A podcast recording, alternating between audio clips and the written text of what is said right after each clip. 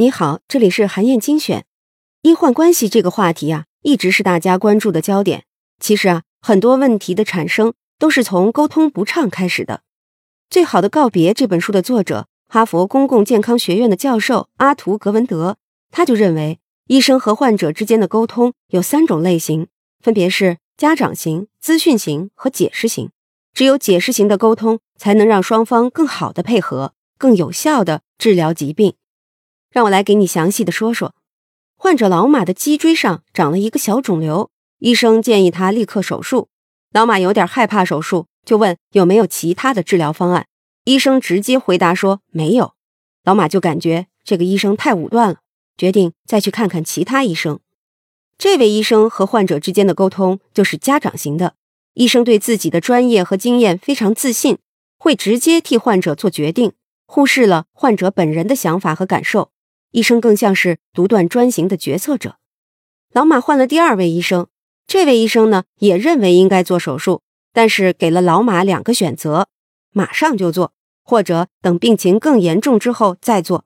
医生还补充说，手术有风险，会有百分之二十五的瘫痪或者死亡的概率。老马更害怕了，他不断向医生询问手术细节。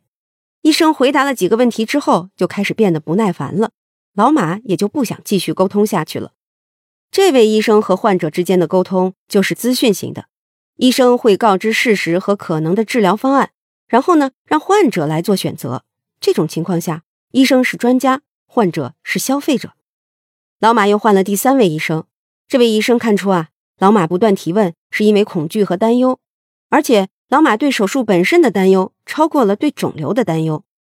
老马告诉医生，自己的事业正处在关键阶段。不想为了效果不确定的治疗而耽误发展。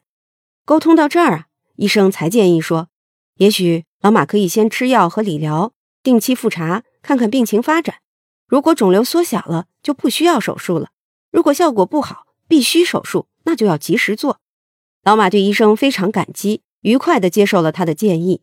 这位医生和患者之间的沟通就是解释型的，医生不仅了解病情，也了解了患者在生活上的其他目标。这样的医生更像是在帮助患者构建生活解决方案，更像是一位生命管家。从家长式沟通到解释型沟通，老马这个普通人终于和作为权威的医生达成了共识。其实啊，我们平时都少不了和权威打交道，但有的时候你会发现，知识鸿沟越大，就越不敢吐露心声。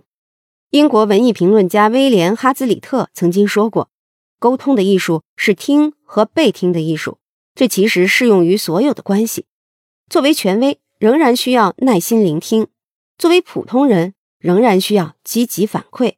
只有这样，权威才能被信任，普通人才能被尊重。好，以上啊就是我为你分享的内容。我在阅读资料里为你准备了本期音频的金句卡片，欢迎你保存和转发，更欢迎你在评论区留言分享你的精彩观点。韩燕精选，明天见。